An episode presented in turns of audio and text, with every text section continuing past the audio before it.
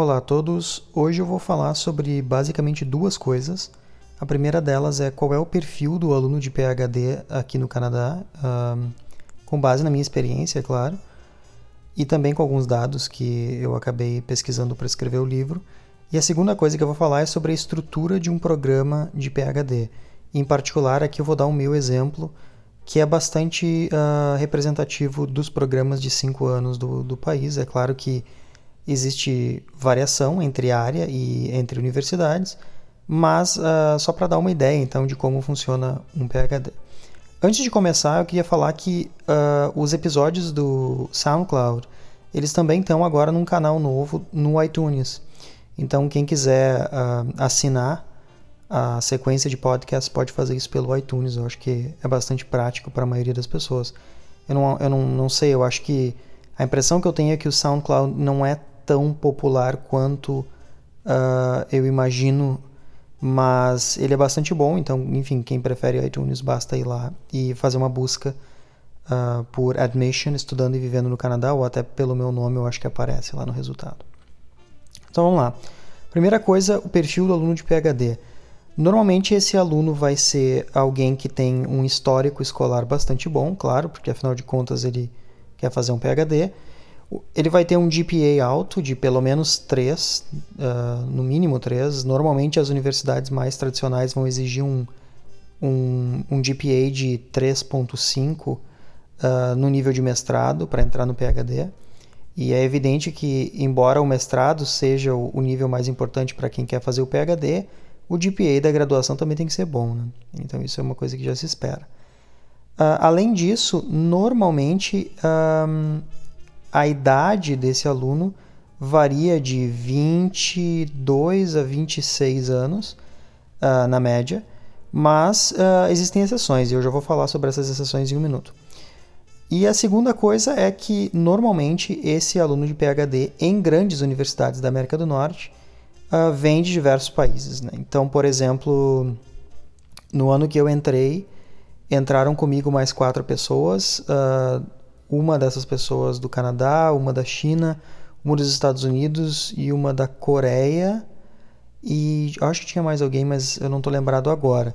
Mas só para dar então uma ideia de que normalmente uh, os alunos eles são bastante internacionalizados, eles vêm de, de diversos lugares. Claro que isso depende da universidade. Quanto mais tradicional for a universidade, mais ela vai atrair alunos de tudo quanto é lugar. E a McGill, no caso do Canadá, é a universidade que mais tem alunos internacionais. Aproximadamente um quarto dos alunos da McGill vem de outros países que não o Canadá. Estados Unidos tem bastante e, e França também, uh, pelas vantagens que franceses têm em estudar no Quebec, particularmente. Então, isso é um ponto importante. E essa, essa característica a gente também observa nos professores das universidades da América do Norte e da Europa, de um modo geral, também, mas principalmente em países anglófonos. Então, por exemplo, eu tenho, uh, sei lá, 12, 13 professores, se eu não me engano. Uh, alguns deles são americanos, eh, tem canadenses, tem espanhóis, alemães, japoneses, quer dizer, existe uma variedade muito grande em termos de nacionalidade, tanto no corpo docente quanto no corpo discente. E sobre a idade que eu tinha falado antes, é claro que tem exceções. Então, por exemplo, no ano em que eu entrei, uma das pessoas que entrou comigo tinha 38 anos, que é uma idade já considerada avançada para quem quer começar um PhD. E no ano passado entrou também um aluno que eu acho que deve ter ali por volta dos 35, porque ele já tem um PhD, ele está fazendo o segundo PhD dele. O primeiro dele foi em filosofia, se eu não me engano, e agora ele está fazendo um PhD em linguística. Então, assim, existem exceções, embora a média de idade seja relativamente baixa Existem pessoas que fazem um PhD querem fazer outro, ou pessoas que ficaram anos sem estudar e agora decidiram fazer um PhD, e desde que a pessoa tenha os pré-requisitos, não vai ser a idade que vai uh, prejudicar a seleção dessa pessoa. O segundo ponto uh, também tem a ver com perguntas que, que me enviaram e tem a ver com a estrutura do programa de PhD. Então, vou dar um exemplo rápido de como é o meu caso aqui da linguística. Então, o programa tem 5 anos de duração, os primeiros dois anos a gente faz bastante disciplina. Então, ali no, no primeiro ano, por exemplo, tem que fazer sete, oito disciplinas. No segundo ano, mais umas quatro. E então, em termos de disciplinas, os primeiros dois anos tem bastante coisa para fazer.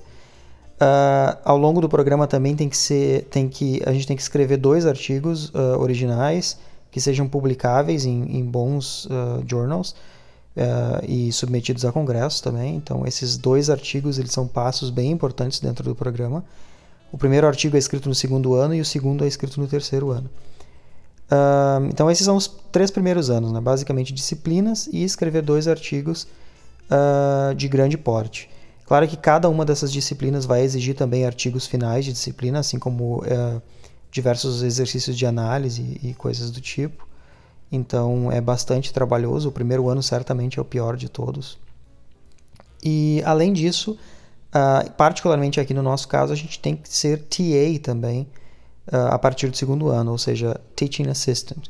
E um Teaching Assistant ele dá aulas toda semana, ele corrige provas, ele trabalha com atendimento de alunos, ele tem office hours, que é uma coisa bem interessante, é um horário fixo semanal em que os alunos podem ir até o nosso até o escritório, enfim, do TA para tirar dúvidas. Então, isso é, um, é uma característica bem interessante também. E os dois últimos anos do programa são basicamente para escrever a tese. Né? E é claro que eu estou simplificando bastante, porque ao longo desses anos também é importante ir a congressos e fazer pedido de bolsas externas e auxílios financeiros para viagens e saídas de campo, dependendo da área da pessoa. Uh, muitas áreas têm saído de campo, inclusive a minha. Um, é preciso também, uh, muitas vezes, fazer disciplinas que estão fora do departamento em que a gente faz o doutorado. Então, por exemplo, embora eu faça um doutorado em linguística, eu tive que fazer disciplinas na filosofia, disciplina de lógica, por exemplo, e na psicologia, disciplina de estatística também. E isso acontece bastante, existe muita interdisciplinaridade. Um, essa é basicamente a estrutura. Um, cada, a cada ano a gente tem uma análise de performance, então, e, e isso é bastante importante. Então, quando chega o fim do ano, é feito um levantamento do que, que aquele aluno fez, se as notas dele estão de acordo com o esperado. Como nós recebemos bolsa aqui, então espera-se que a gente sempre mantenha a nota pelo menos no nível alto. Né? Então, assim, aqui é, tem A, A-, B+, B, B-, etc. Então, para quem entra no, no, PHD, é preciso sempre tirar acima de A-, ou A- ou A tem que tirar. Então, isso é bastante complicado no início. Uh, além disso, é muito importante que os artigos que sejam que vão ser escritos então sejam bons o suficiente. Né? Então, se o primeiro artigo que a gente escreve não está à altura do esperado, o que acontece é que o departamento então nos convida a sair do programa com um grau de mestre, em vez de continuar como uh, no programa do PhD. Então, esse é um exemplo de um programa, que é o que eu faço. É claro que alguns programas vão ser diferentes. Tem alguns programas que, em vez de ter dois artigos, vai ser um artigo e um exame. Tem programas que vai ser, sei lá, um artigo. Uh, e, e, é claro, também tem programas que duram menos, que eu já comentei em outro uh, podcast, que, enfim, programas com estruturas diferentes têm um sistema completamente diferente também, que, que lembra inclusive o sistema europeu, que é mais baseado em pesquisa e, e não tem disciplinas. Então, esse tipo de programa que eu, que eu descrevi aqui, de cinco anos, ele tem tanto disciplinas quanto pesquisa, por isso ele dura mais, que é o chamado coursework, mas também research-based. Né? E é claro, no final tenho que escrever a tese, que aqui eles vão chamar de dissertação de, de PhD. E é isso por hoje. Essas são as duas perguntas que eu queria, um, enfim, responder aqui nesse programa, porque as duas são um pouco longas. Até a próxima!